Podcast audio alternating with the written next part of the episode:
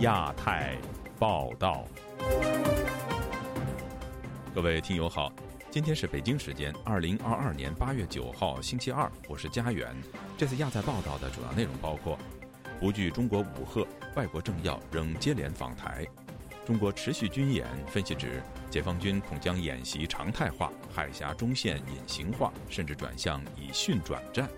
佩洛西访台后，中国另辟信息战战场，北京版本的一中原则霸屏亚马逊电子书市场，拿山东饺子召唤台湾回到一中大家庭，华春莹的论述遭美国前官员反讽，军演常态化将如何影响中国、台湾以及全球经济？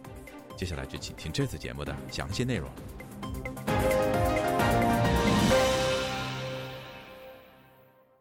台湾的友邦圣文森总理和无邦交的立陶宛副部长无惧中共对台文攻武吓，率团访问台湾。台湾的国防部抨击解放军划定的演习范围已经超过了台海中线，违反联合国的规定。中国国防部则表示，反制是对美台挑衅的必要警告，底线不容突，沟通需要诚意。以下是记者夏小华发自台北的报道。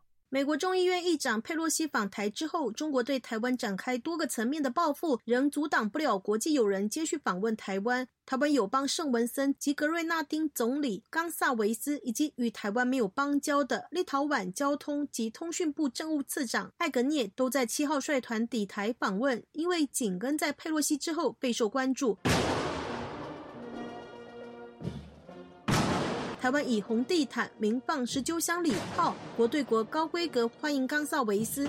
蔡英文总统致辞说：“龚萨普总理阁下也表达，中国的军演行动不会阻止他拜访朋友，让我们非常感动。”冈萨维斯呼吁停止在台海周边所有的军演，并强调：“We do not like it and we do not support it。”不支持强大的邻国以任何方式去恫吓以及去威胁我们。国际当中有任何旗舰，应该要用和平而且文明的方式去解决。他还提到，圣文森和台湾都是岛国，深信必须要捍卫以及促进我们的主权以及独立，不允许他国干涉内政，并以和平的方式解决所有的争端。中国海事局八号另外公告，解放军八号到九号在广东南海海域举行射击训练。中方稍早还宣布，在北部的沿海、黄海南部以及渤海展开演训。台媒《自由时报》报道，台湾军方将在八月九号于南台湾的屏东进行天雷操演，计划发射共三十六门、一百五十五个榴弹炮，对海反登陆射击演习。由于划定的演习区域和解放军公布的军演范围接近，甚至不排除有小部分的重叠，被外界解读对应解放军导弹的行动。实际上，台湾的天雷操演早在七月二十二号，台湾军方就已经公告是年度的例行性重炮射击演训。中国国防部新闻发言人吴谦八号针对中方针对佩洛西访台宣布八项反制措施，以及对美媒报道中方拒绝接美国的电话一事答复说，中方有关反制措施是对美台挑衅的必要警示，底线不容突破，沟通需要诚意。吴谦并以窜访形容佩洛西访台，指其蓄意制造台海的紧张局势。台湾国防部则首次在八号召开线上记者会，多名将领全数着迷彩装列席回应。针对外传解放军舰进入台湾十二海里，台湾军方严正驳斥为假讯息。作战计划室次长叶国辉在记者会上就强调，中共的基舰从来没有进入到我的领空跟领海。秦次室次长严有贤说，解放军舰每天在台湾临街区二十四海里外保持十三艘的作战舰和情搜舰。国防部法律司长沈世卫指出，海峡中线是自上个世纪五零年代以来一直存在两岸之间的默契线。中共这一次所发布的这个禁航区，每一个区域通通都在海峡中线以东，这个对我们训练空域的压缩，对于国际航班航路的这些相关的影响是非常重大的。呃，这种针对性的一个威则哈，我想联合国宪章的第二条第四款已经有相关的规范，就任何国家。不要使用武力或是威胁来侵害他国的领土的完整或者政治独立。我们认为中共对这些规范都很清楚，我们希望他能够知道来遵守相关的一个国际规范。台湾国防部智库国防安全研究院国家安全研究所所长沈明世近日发表了两次台海危机比较文章，分析北京只会将此次演习视为反独斗争的重大胜利，在美中外交事件下展开强硬的态度，并没有要发动战争的意图。因为正值北戴河的会议以及秋天将召开的中共二十大，时机敏感，胜负后果难料。沈明世指出，相较1996年台海危机，中国高科技的武器增加，演习区划设、演习科目都增加并跨越中线。9596年只有飞弹试射以及两栖登陆演习，而此次则聚焦在火箭军反弹射击、海空联合火力打击、轰炸机远程奔袭。潜舰、航母执行反介入作战，以及网络攻击、资讯战、假讯息、无人机绕台和外岛上空等等。沈明是说，比较偏重在海空军，还有网络，那并没有联合两栖登陆啊。那我觉得这个是很重要的指标，就表示说，他其实并没有说要。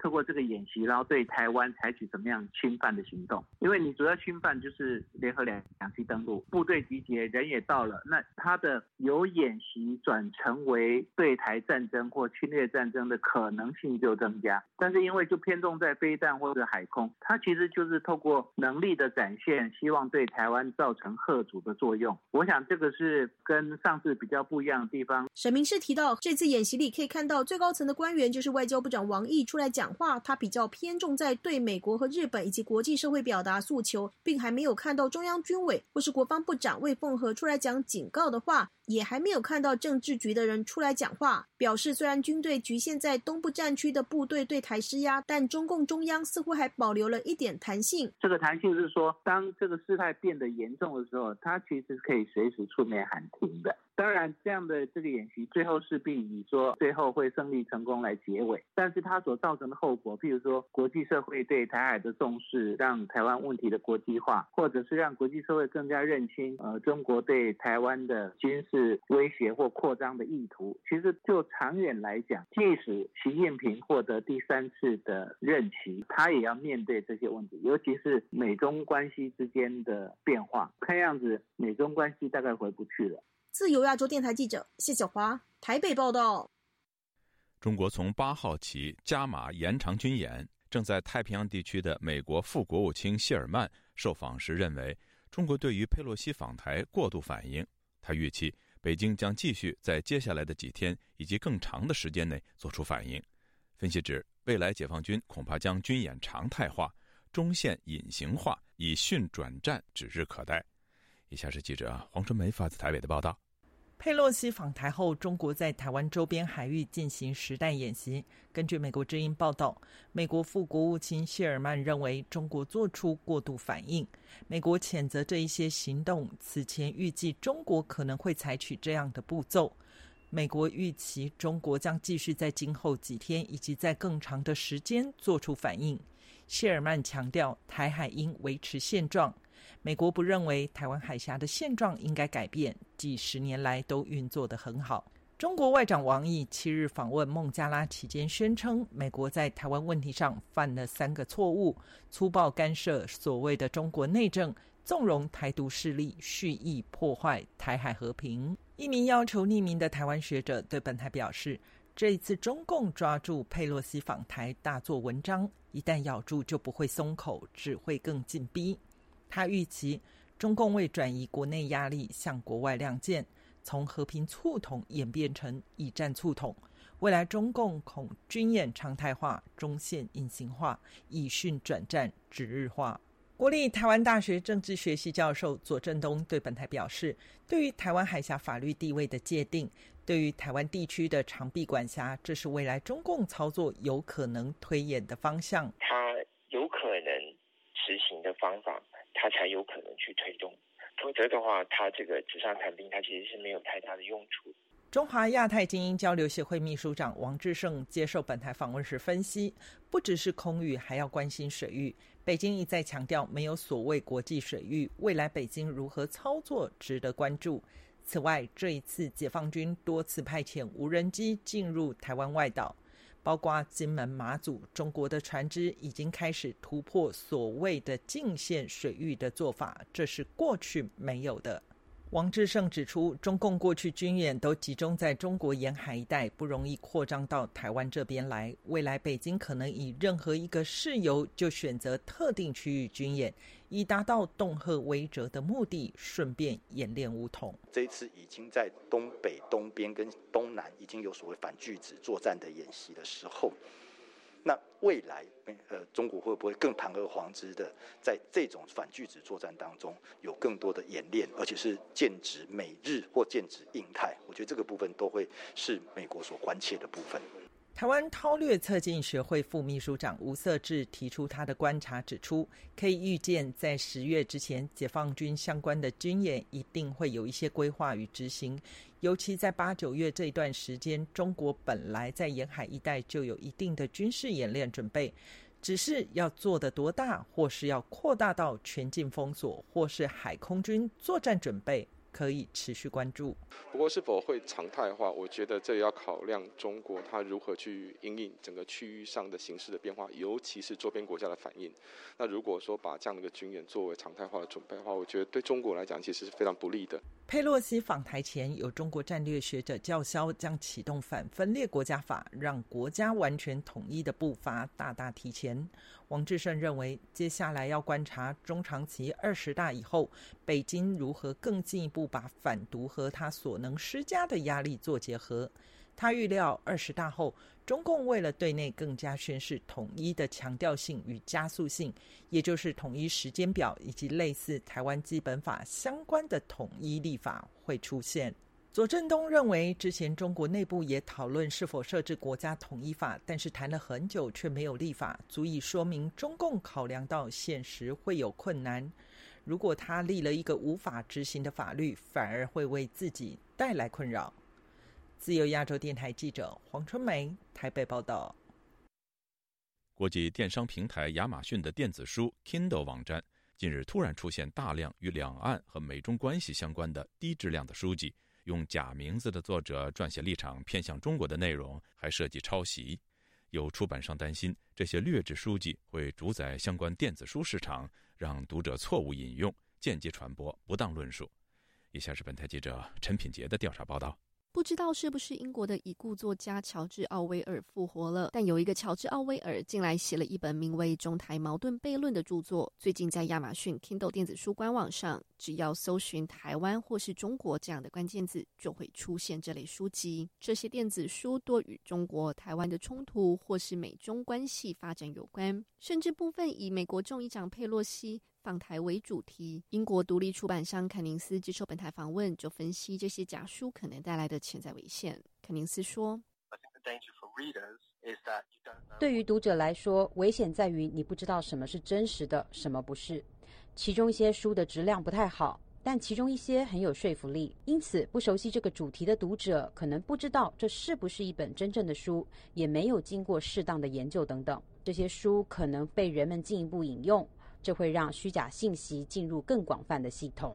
凯宁斯表示，目前仍不确定这些低质量的书籍是来自不孝商人，还是有更组织性的运作。但他告诉本台，许多书商、出版人或是作者，有可能通过购买评价的方式，使这些书籍拥有四五颗星的好评，并且有可能使真正研究学者的著作另类消失。凯宁斯指，当这些书籍在亚马逊 Kindle 电子书官网上架一段时间之后。也会出现在谷歌的搜寻引擎上。任何人搜索这些关键词时，他们也会在谷歌上看到这些书籍。很容易通过电子书网称霸亚马逊，还有谷歌搜索，将它用于传播假信息是很有可能的。凯林斯表示，他的直觉认为这些书籍并非来自特定国家的赞助，但他也不会言在亚马逊 Kindle 电子书官网上架的假书拥有传播错误信息的潜力。凯林斯说，部分书籍使用错误的英文语法。他也发现有描述中国青台的书籍，其中段落与《东盟邮报》相似。仅有一些同义词被替换。凯林斯推测，这些书籍的内容可能是来自相关主题的新闻报道，出版商或是作者置换部分词汇来避免亚马逊的抄袭检查，并使用大量热门关键字如佩洛西、台湾等来吸引读者。本台致信亚马逊请求置评，但是在截稿前并未得到回复。这些书的价格平均在十美元左右或是以下，其中多本书还可以免费下载阅读。美国一家网络安全公司的高级技术分析经理扎夫拉就向本台表示，虽然他目前尚未仔细研究这些书籍的内容，也没有办法确定这些书籍是否为中国政府信息站的一部分，但是电子书平台是一种潜在的新途径。他说。只要有一个分享信息的平台，就可以利用它来推动这些类型的叙述。电子书基本上是一个可以使用的创造性途径，可以让参与者通过在线零售商店推送内容来共享信息，这是另一种尚未被探索的平台。扎夫拉上周发布一份报告，指中国公共关系公司上海海讯社利用至少七十二个含有疑似虚假新闻的网站以及疑似虚假社交媒体账户。在网上传播与中国政府政治利益、战略性一致的内容。这些网站主要以来自世界不同地区的独立新闻媒体形式出现，并以十一种语言发布内容。加夫拉分析，这些信息操作多用于重塑现实生活中发生的事。他以佩洛西访台一事举例，许多信息站会重提美国不会支持台湾的旧闻。通过再次推动这些类型的叙述，也能够进一步塑造社会对此事的反应方式。不仅仅是传播信息本身，更有可能对现实世界产生不同结果。自由亚洲电台记者陈品杰华盛顿报道：中国除了对台发射导弹、信息战、认知作战等情况倍增，中国的外交部发言人华春莹还在推特上发文说，台北有山东饺子馆、山西面馆，来宣称台湾一直是中国的一部分，失散多年的孩子终将回家。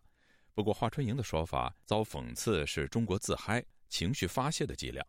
请听记者夏小华发自台北的报道。中国外交部发言人华春莹七号在推特发文指出，中国百度地图显示，台北有山东饺子馆三十八家，山西面馆六十七家，味觉不会骗人。台湾一直都是中国的一部分，失散多年的孩子终将回家。没想到这番话引来网民一样接龙嘲讽说：“台湾有九千家的日本料理餐厅，味觉不会作弊；中国有四千四百家麦当劳餐厅，味觉不会说谎。永和豆浆在中国到处都是，中国就快要纳入台北的新北市管理。那在中国喝到台湾的真奶，不就点点点？”有台湾网民嘲讽中方，只要跟中国扯上一点关系，全部都是他们的，形容这个叫做“精神胜利法”。连美国国务院前发言人奥特加斯也插一脚，在个人推特讽刺的说：“中国有超过八千五百家肯德基，中国是肯塔基州的一部分。”有台湾网民也声援说：“美国肯德基统一中国。”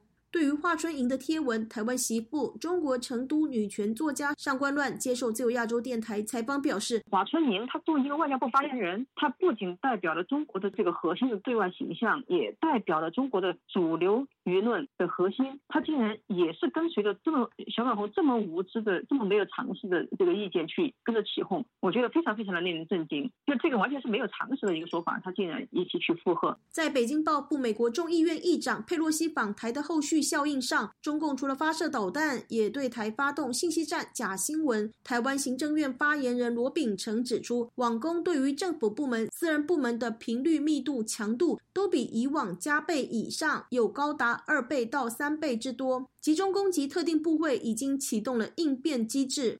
台湾的 ETtoday 新闻云四号也报道，台湾电力公司就表示，这几天骇客的攻击升温已经超过了六月和七月的攻击数量，八月三号的攻击频率最高，总计有四百九十万次。台湾国防部政战局副局长陈玉林少将八号也在记者会上指出，八月一号到八号中午为止，就收到了两百七十二则，内容主要分为三类，包括营造武统的氛围、打击政府的威信以及扰乱军民士气。中共借由军事行动搭配认知作战，对台进行武力恫吓和心理恐吓。陈玉林说，中共在八月四日军演开始，对我们的认知作战争议讯息暴增到七十三则。高峰是在八月五号八十七折，在军演前呢，中共的官媒八月二号发布了共军的苏三五战机穿越台湾海峡。另外，在军演期间啊，网络上流传共军击落我国半飞战机截图，我们也立即做了澄清的图卡，告诉大家这是假讯息。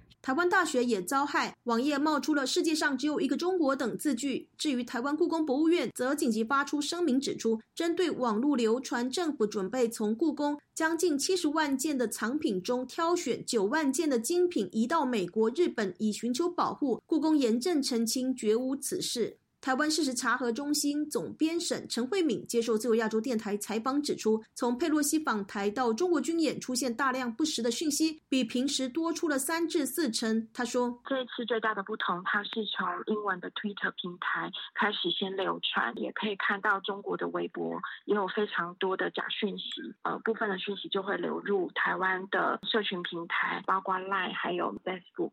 比较特别的是 Twitter 的这一段，就是英文世界。有一些是新建的账号在流传，但是有部分的账号之前是关注乌俄战争的讯息，那突然之间就开始流传就是佩洛西访台的呃相关的不实讯息。陈慧敏还举例，这些假新闻包括散布中共远程火箭炮有飞过穿越台湾，这是错误的讯息。连解放军还有他们的官媒都有提到，就是这个火箭炮是落在台湾海峡，而且火箭炮的射程哦，并没有远到就是可以越过台湾。陈慧明还说，另外有图卡称中国军队在海岸集结，军容壮大，实际这是二零一七年朝鲜军演照片被剪接。另一类针对台湾内部发布假讯息，称央视已经宣布八月八号之前，中国要求在台湾的中国公民赶快撤离台湾，这完全是捏造的。还有一则从台湾热门的网络讨论区 PTT 出现所谓美国司法网站的文件，假造佩洛西访台是台湾政治公关公司游说了很多次，包括有对价关系、花了多少钱等等，经过查核都是不实的假文件。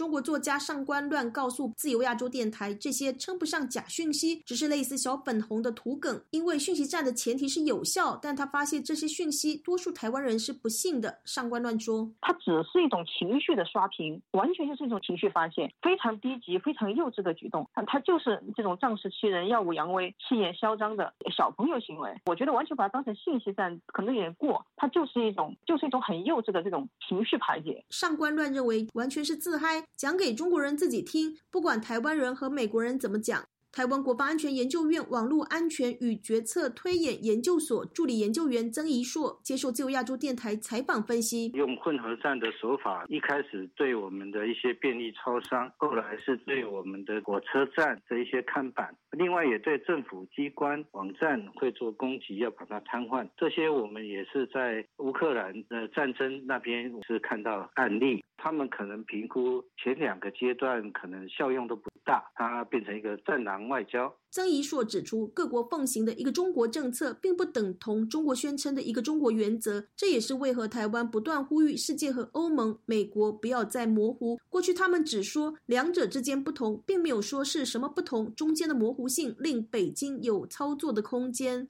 台湾法律科技协会理事长江雅琪接受自由亚洲电台采访指出，大家可以看到这些攻击的内容还比较在于说一些就是虚假讯息的传播，或者是一些就是网页画面的哦它的干扰，但是目前还没有看到实际上就是可能有内部的资料外泄。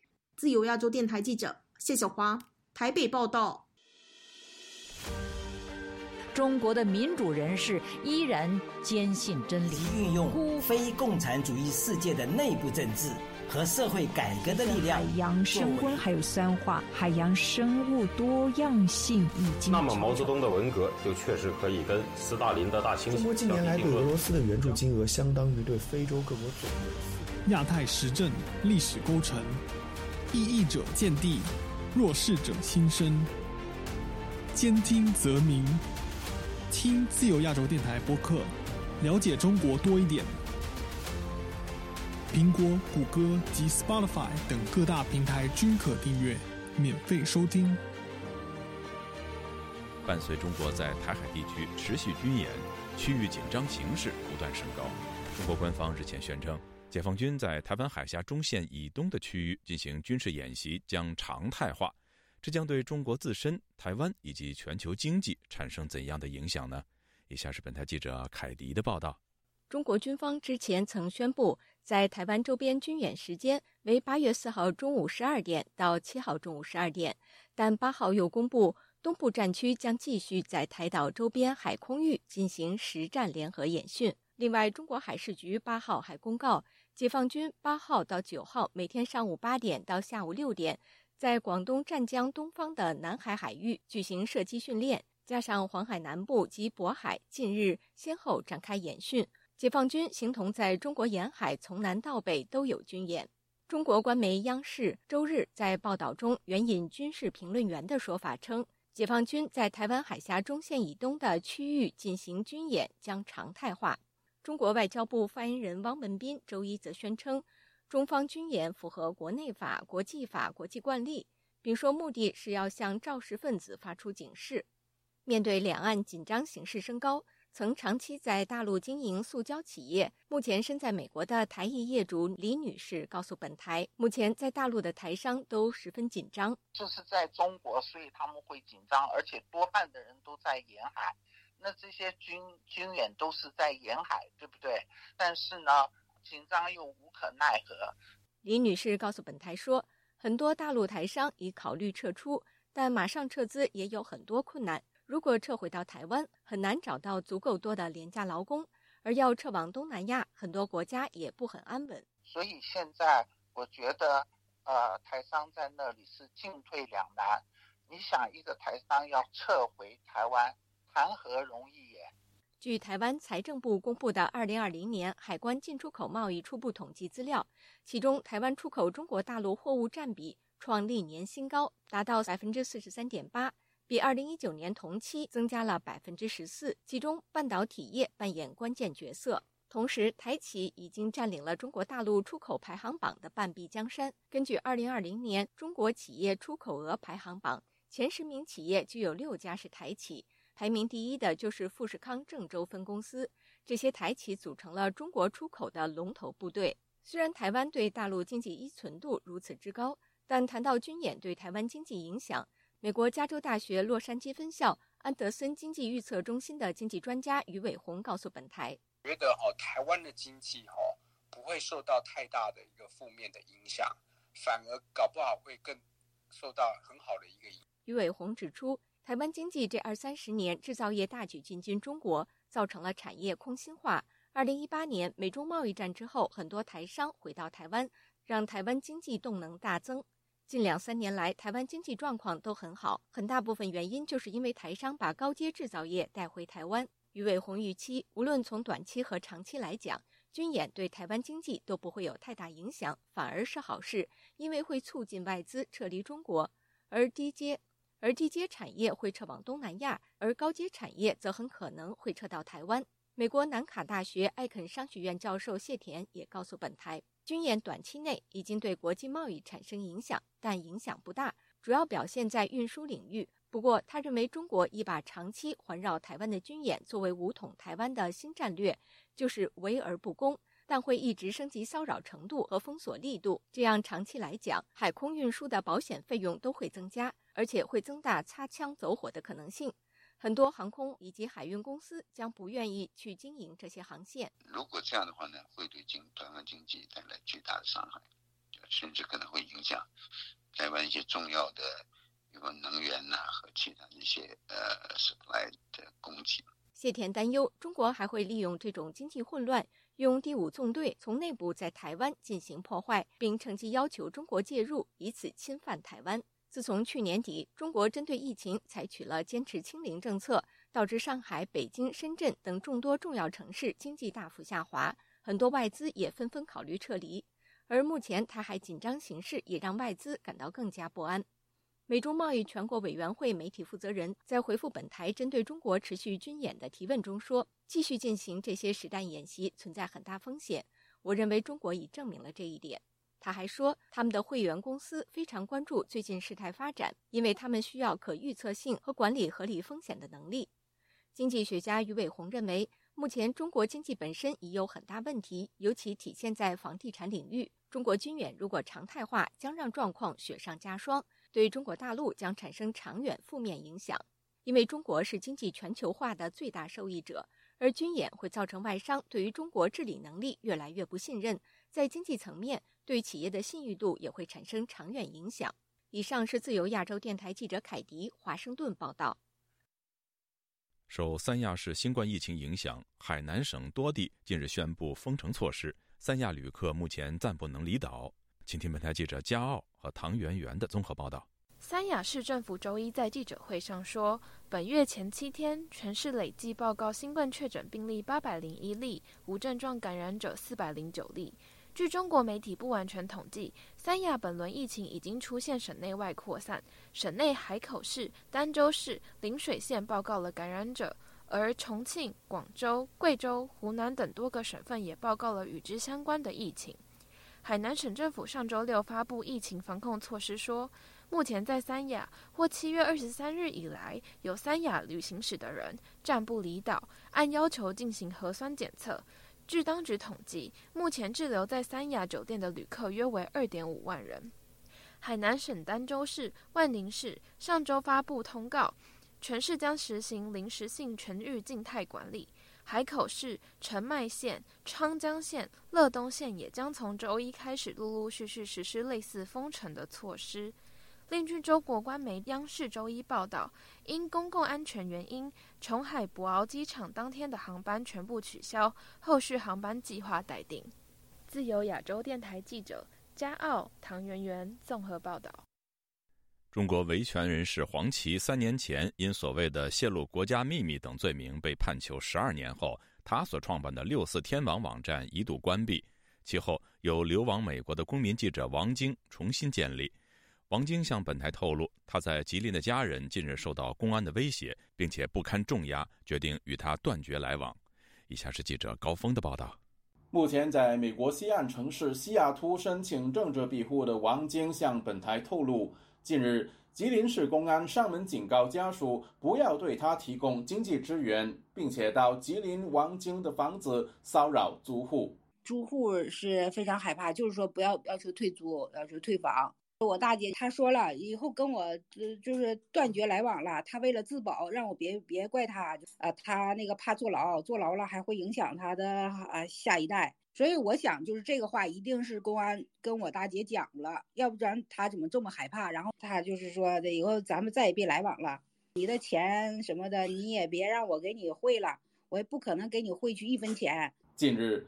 王晶拒绝加入反对美国前总统特朗普的组织。据了解，吉林公安向家属展示刊载了相关消息的截图。七月四号不是美国的国庆节吗？国庆日我发的这个就是说支持川普的。在美国，就是华人律师让我呃加入反川普组织，我不肯加入反川普组织，呃，就是这个推文，在我就中国那个吉林的家里，就是说了一段支持川普那个视频，有那个照片。王晶原是维权网站六四天网的公民记者，二零一六年被以寻衅滋事罪判囚四年十个月，在美国民间组织对华援助协会的帮助下，王晶两年前流亡美国。由于工卡申请不下来，他一直无法在美国正式工作，每月的房租支出和生活费构成沉重压力。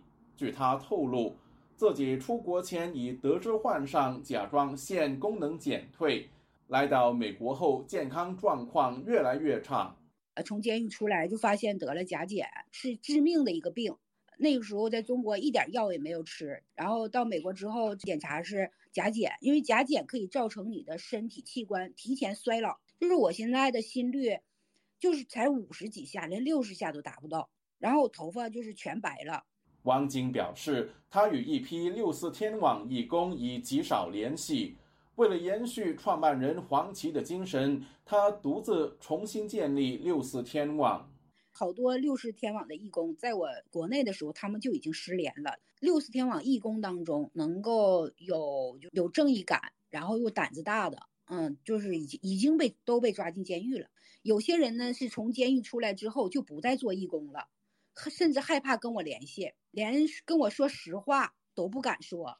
六四天网现在我是在尽，就是我一个人在做，我是在尽力尽力的在维持着。我在我健康的情况下，我才能够更好的去做事情。我的个人的生命也是有限的，我的精力也是有限的。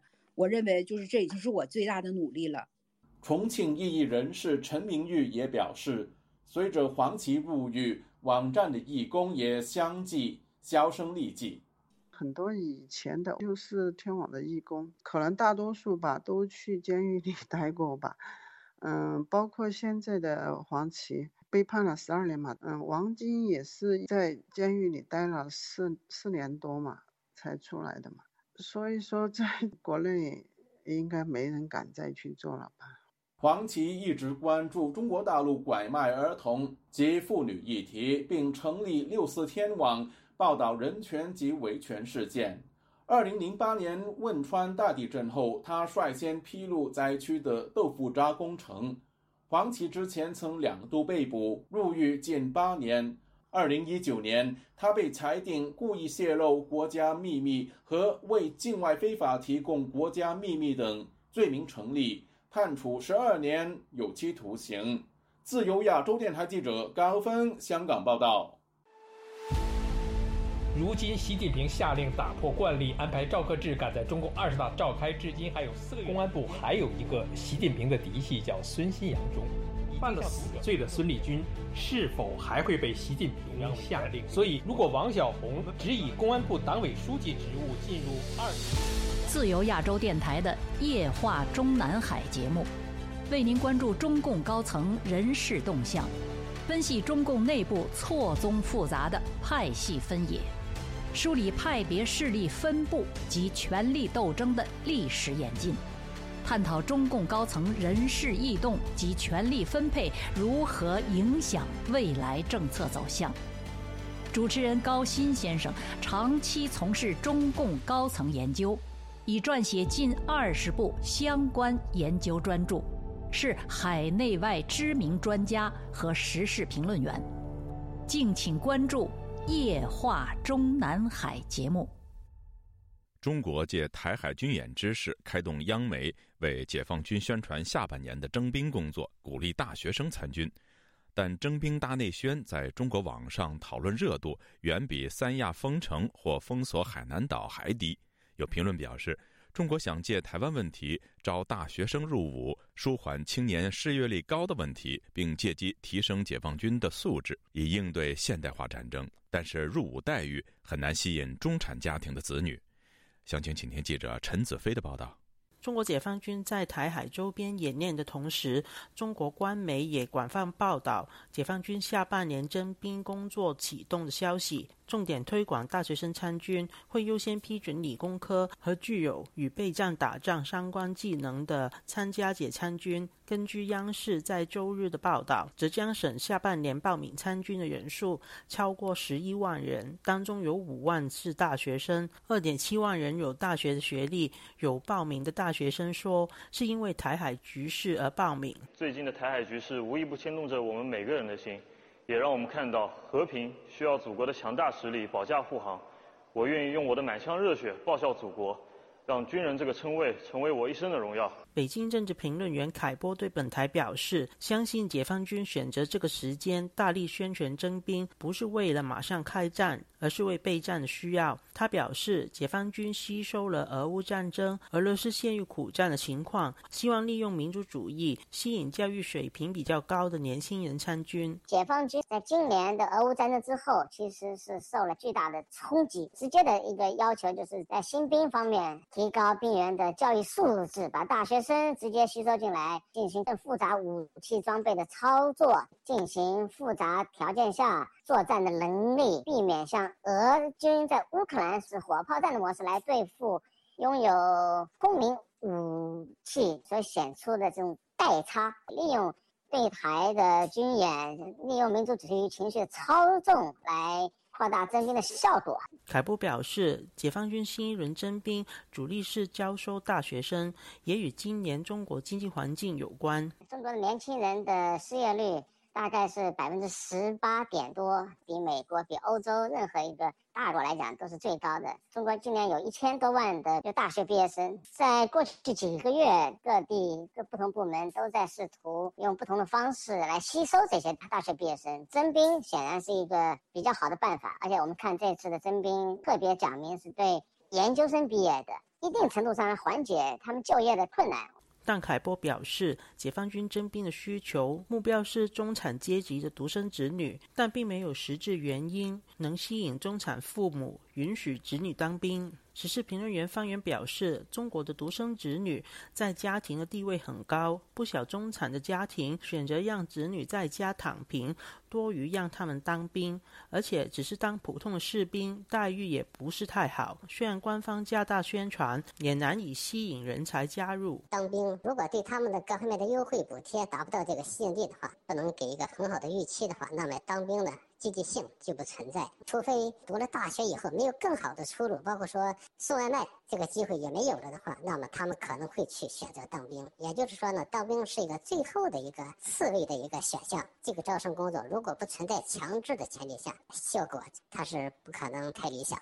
对于官媒央媒的推广下，与征兵相关的内容没有进入微博的热搜排名。最多网民关注的题目是三亚的疫情。方圆表示，三亚的疫情概括了与军事有关的议题，反映普通市民更为关注社会和经济发展。三亚因为疫情在封岛的做法，更让民众刚刚恢复的信心再一次崩溃。这次海南岛这个大的封岛的动作，显而易见对民众。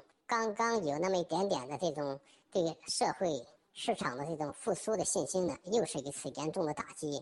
如果说将来还要继续维持这种动态清零的正确性，社会经济的发展显然是不可能鱼和熊掌兼得的，只能顾此失彼。这个苗头其实是非常令人担忧的。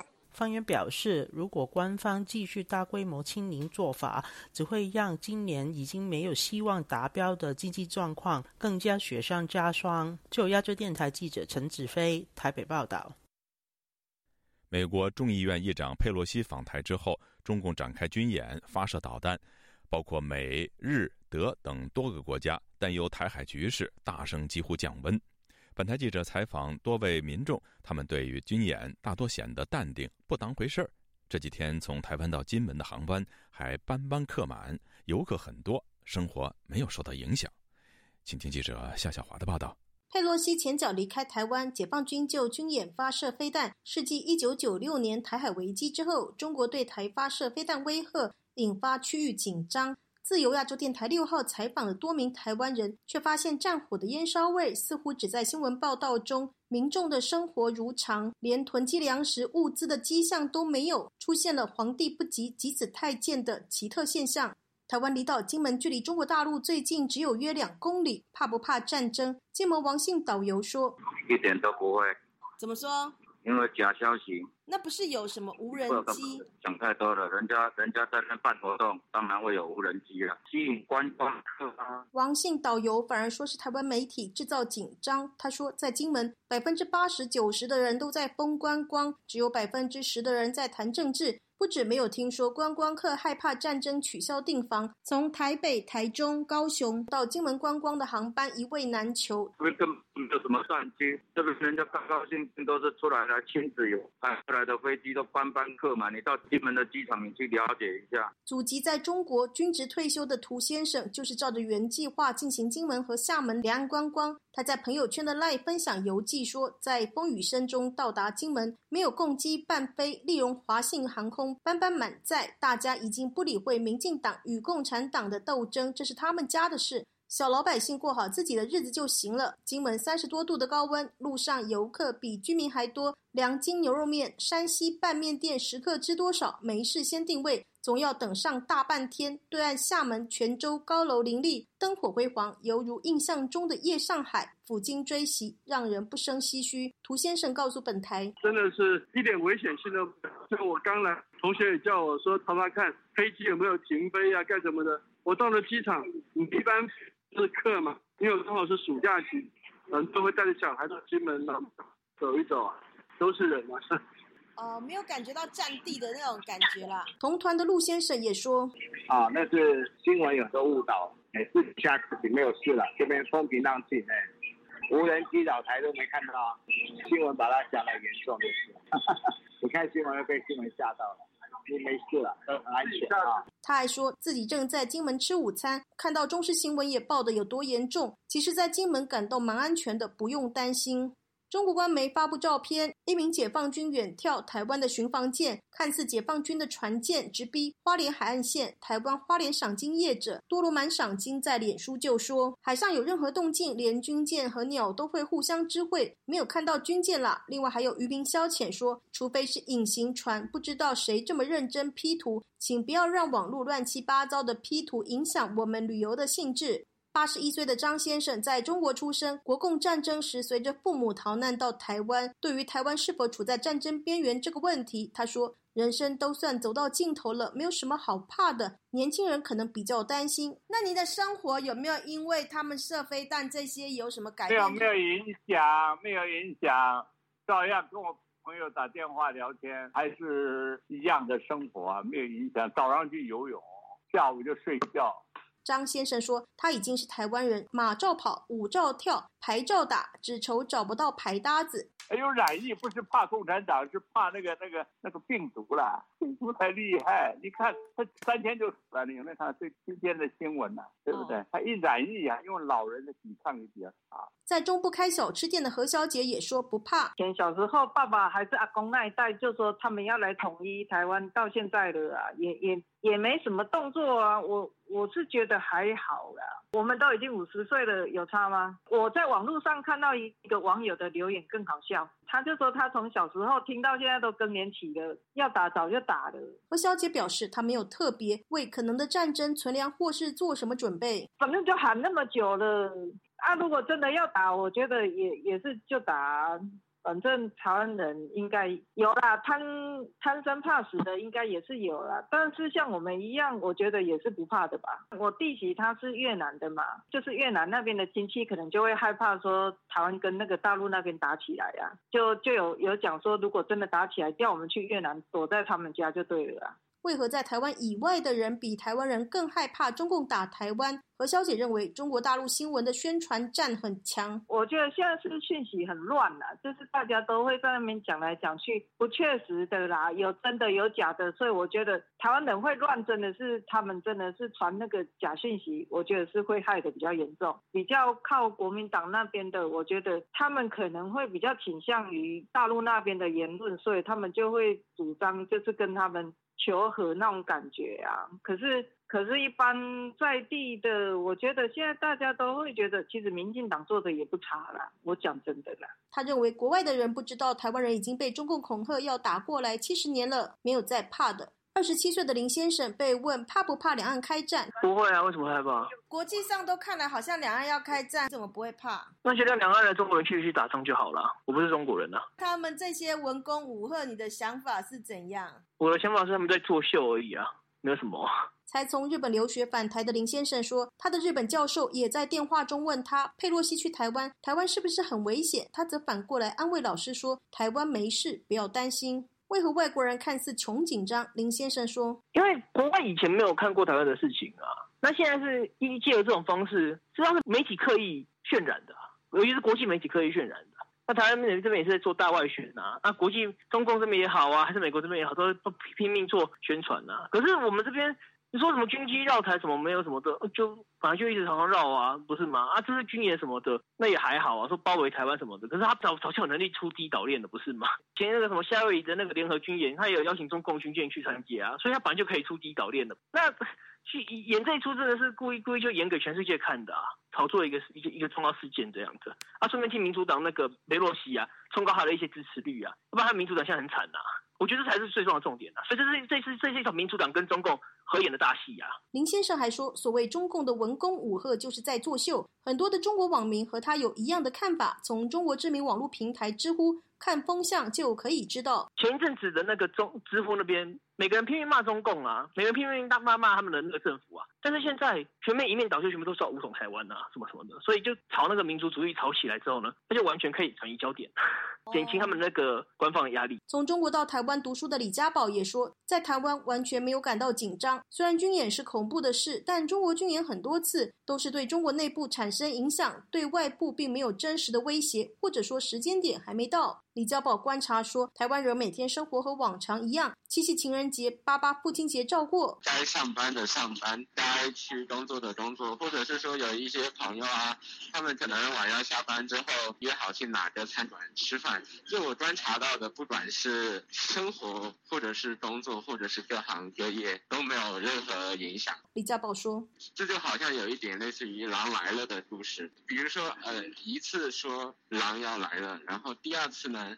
又说狼来了，然后当狼来了第三次的时候，大家就不会认为狼来了，因为狼可能会来，但是呢，呃，永远不会，呃，遵循狼来了的那一方的。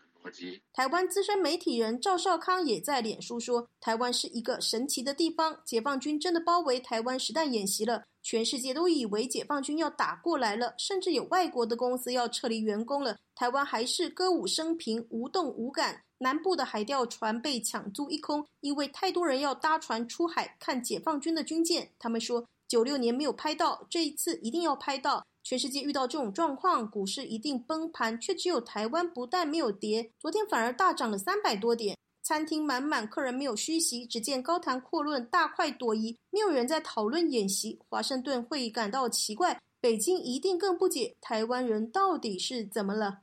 自由亚洲电台记者夏小华台北报道。佩洛西访台后，中国持续进行海空联合演习，部分活动逾越了海峡中线。另外，解放军还连续三天出动八批十三架次无人机骚扰离岛金门。有军事专家告诉本台，解放军四号发射十一枚导弹，并未展现高效饱和攻击的能力，与解放军希望达到的实战水平差距不小。以下是记者夏小华发自台北的报道。中国解放军实施三天军演，媒体报道台湾形同被封锁。自由亚洲电台六号向高雄港船舶动态系统值班平台查证，值班人员则表示没有什么异常啊，港口没有封闭，进出港是正常。哦，这几天都是正常吗？对不对？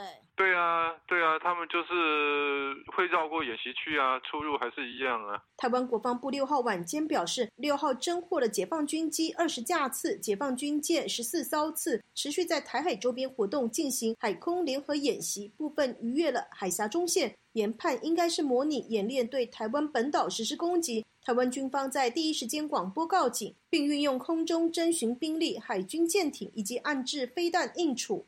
台湾距离中国大陆最前线的离岛金门、马祖也发现解放军的军事骚扰。台湾陆军经防部发言人张荣顺少将接受自由亚洲电台采访就表示：“我们在五号晚间的时候有发现那无人机四批七架次啊，进入到我们金门、烈屿跟北定地区的金线制水域的上空。”所以，我们这个驻守部队呢，及标准的作业程序，设计这个信号弹来示警。那后续我们也会将持续保持监控及高度的警戒。张荣顺说，这已经是解放军连续三天派出的无人机至金门。三号是一批二架次，四号是三批四架次，三天下来已经出现了八批十三架次。他提到，双方距离很近，对方无人机一起飞，不分日夜，台湾军方都全程掌握，及时应处驱离。台湾陆军马防部发言人龚琼玉少将接受自由亚洲电台采访表示，在昨天五号的傍晚，大概六点到七点之间，在这个亮岛的上空有发现不明的飞行器，哈，掠过上空，部队呢就依照这个标准的作业程序来呃涉及信号弹示警。我们会持续的保持呃战备警戒，运用联合勤监侦的这个手段。来全班掌握周边的动态，做好各项的应处。台湾国防部强调，解放军连日在台海周边设立禁航区举行演习，已经片面改变了区域现况，严重破坏台海和平稳定。台湾总统蔡英文则接连在四号、五号两天在脸书提到，中国势必会密集的进行讯息战，对台湾的公司部门进行治安的侵扰，以及透过错假讯息造成民心的纷扰，已经要求政府提高警戒，民间企业提升应变，民众提高警觉。美国众议院议长佩洛西旋风式访台二十小时，三号离台。台湾和美国遭受中国全面的报复，多国公开声援。有评论认为，北京正在丧失一个中国的话语权。中国宣布自四号起围台军演。中国外交部长王毅五号晚间在柬埔寨东亚高峰会外长会议记者会上表示，中美建交公报明确的指出。中华人民共和国政府是代表中国的唯一合法政府，承认台湾是中国的一部分，这就是几十年来一直不变的台海现状。王毅批评美国持续改变台海现状，并指控美国不断在掏空一中政策，要求美国不要轻举妄动，不要制造更大的危机。王毅还说，如果孙中山先生地下有灵，他也会指着蔡英文的鼻子说他是不孝子孙。自由亚洲电台记者谢守华。台北报道，听众朋友，接下来我们再关注几条其他方面的消息。中国外交部发言人华春莹日前就台北满是中国餐馆为由，称台湾是中国的一部分，引来美国一位前官员的反击，说肯德基在中国有几千家分店，所以中国是肯塔基州的一部分。华春莹上个星期在推特上发文说，百度地图显示台北有几十家山东饺子馆和山西面馆。味蕾不会骗人，台湾一直是中国的一部分。美国国务院发言人奥特加斯同日在推特上回复说：“肯德基在中国有超过八千五百家分店，因此中国向来是肯塔基州的一部分。”华盛顿智库德国马歇尔基金会亚洲项目主任葛莱伊则发推说：“很多美国人爱吃中餐，但民调显示美国人对中国的看法越来越负面。”他表示：“经济相互依赖尚未推动政治融合。”美食也不会。拥有近千年历史的福建省平南县万安桥上个星期六起火坍塌，起火原因仍在调查中。湖北楚天都市报吉木新闻报道说，全国最长的木拱廊桥万安桥六号晚间失火，未造成人员伤亡。报道引述目击者说，廊桥从西侧第二个桥墩开始起火，不到十分钟，火势就蔓延到了整座桥。当地村民次日发布的视频显示，万安桥只剩下几座石墩和部分桥头，河中还散落着残留下来的木材。公开资料显示，万安桥始建于宋朝，经历过数次毁坏和重建。现存的桥身重修于1932年，桥长近百米，宽五米，于2006年入选国家重点文物保护单位。西藏首府拉萨上个星期天验出了十多名新冠肺炎感染病例，打破了西藏九百二十天无疫情的记录。西藏上一次出现病例是在新冠疫情爆发后不久的二零二零年的一月二十九号。各位听众，这次的亚太报道播送完了，谢谢收听，再会。